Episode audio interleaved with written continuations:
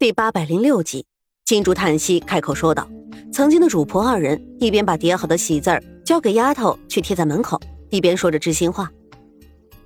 你说的是赵敏书，我送你去徐家的时候，倒是见过他一面，看似温和，人也不错。他发生什么事了？”苏月心有些疑惑，直了直身子，把喜字放在一边。还不是纳妾的事，徐家有规矩，但凡男丁，不能只娶一房。大哥徐子婷现在纳了一个叫王莲的女人之后，整个人都变了，再不是从前那般对大嫂温柔照拂。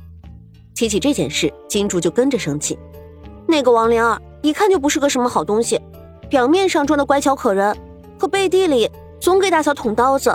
这才进门没几日，就已经把家里弄得乌烟瘴气、乱七八糟的。那你婆婆怎么说？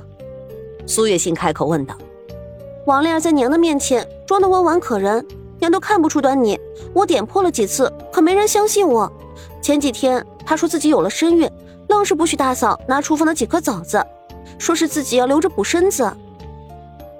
为人妾身的的确不容易，可是她这样刁钻阴险，就是她的不对了。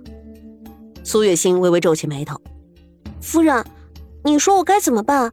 徐家规矩多，我只怕这一个是大嫂，下一个就轮到我的头上了。”金竹看着苏月心，不安的开口问道：“你且不要怕，若是真的轮到你的头上，我自然不会袖手旁观。且不说沈长勋这边热热闹闹的办了喜宴，娶到如花似玉的小妻子玉梦，再说金竹吃了酒席，带着丫鬟春梅回到徐家，大老远的就听见院子里吵作一团。他起初没在意，以为又只是王莲儿胡搅蛮缠，却没想到走进院子，就看到大嫂的贴身丫头慌慌张张的抱着一床棉被跑向后院。”金珠忙上前一步，开口问道：“喜儿，你这样慌慌张张的做什么？”二少奶奶，你可算回来了！大少奶奶一时想不开，刚才跳进了后院的井里。喜儿急得眼圈通红，结结巴巴的开口回道：“你说什么？嫂子跳井寻短见？怎么会这样？”金竹也吃了一惊。大嫂虽然这些天都郁郁寡欢，可性子一向坚强。还不是那个王莲儿，今天一大早，她就故意和大少奶奶找茬。大少奶奶一时气头上，就推搡了他一把，结果他就说肚子里的孩子保不住了，哭天喊地的闹着。正巧大少爷回来，因为这件事儿和大少奶奶狠狠的吵了起来。喜儿提起这事儿，气得浑身发抖。二少奶奶，我先不和你说了，大少奶奶索性没事儿，不过整个人都全湿透了。这会儿天气又这么冷，我先把棉被送过去。金主点了点头，急忙把夫人赠自己的所有东西送进屋里，便朝近路去了后花园。大老远就看见众人围着赵敏书，赵敏书此时浑身湿透，裹着棉被，整个人泣不成声。嫂子，你没事吧？你实在太傻了，就算是出天大的事情，你也不能拿自己的性命开玩笑。这若是让你的娘家知道了，岂不是要心疼死？金竹跑过去，一把握住赵敏书冰冷的手。赵敏书这会儿子仿佛一下子回过神来，看着金竹，眼泪噼里啪啦的往下掉。娘家人。我现在还有什么脸面见我的娘家人？我在徐家十多年，到头来连我自己的丈夫都不相信我。我活在这个世上，真的是没有任何脸面了。赵敏书这边哭得死去活来，徐夫人的脸色却有些不好看了。好了好了，不要再闹了。若是这事儿传出去，让外人怎么看我们徐家？好像我这个做婆婆的没有分寸。敏书。你也是大家闺秀，应该识大体。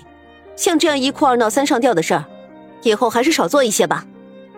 徐夫人擦了一把脸上的冷汗，说道：“娘，这件事本来就不怪大嫂，都是那个王莲儿。”金主知道娘错怪大嫂，急忙开口分辨，不想徐夫人却有些不悦。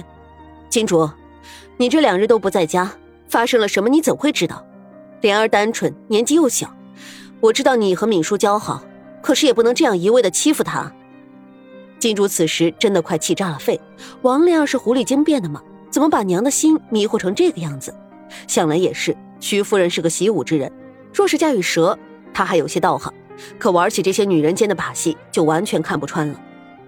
娘，我们哪里有欺负她？是您是非不分。金主站起身来，仗义直言：“不许你这样说我娘！”徐子婷开口吼道。这是我的家务事，我自己自然会处理好的。大家都散了吧。喜儿，你把大少奶奶先扶回房里，我稍后就来。出了这档子事儿，他居然没有先去陪自己的正室，反而掉头就走进了王莲儿的房间。此时王莲儿已经哭得惨不忍睹，只见她坐在床榻之上，头上还包着一块白色的帕子，整个人看上去楚楚可怜。子婷哥，我说赵敏书会暗中下手，可你不信。我只心疼我们的孩子，大姐实在太狠心了。她也是生过儿女的人，怎么就忍心对我下手呢？徐子婷自然不敢相信赵敏书会如此阴毒。今日赵敏书投井自尽，显然也是受了委屈。可女人之间的事情，他一个大男人自然是说不清楚，干脆皱眉开口道：“你先别哭，这件事儿我一定会调查清楚的。如果你真的委屈，我会还你一个公道。”这可是你说的。王莲儿心中大喜，连忙一把拉住了徐子婷的手：“子婷哥，如果这件事你真的调查清楚了，那我要你把赵敏书赶出家门，休了她。”徐子婷甩手，突然冷冷的看着王莲儿，她感觉到自己有些心急，又假装哽咽：“我知道你舍不得，可是我又怎么舍得我肚子里的孩子？你们徐家做事总要讲究公道，我肚子里的孩子也是你们徐家的后人。”这件事儿你自己看着办吧。徐子婷走后，王莲儿脸上浮现一丝无比得意的笑意。她嫁过来的时候带着一个贴身丫鬟，名叫招娣。招娣，去给我沏一杯红糖水来，我肚子不舒服，想要暖暖胃。还有我这几日月事的东西，一定给我藏好了，千万别露出蛛丝马迹，否则的话，我要你好看。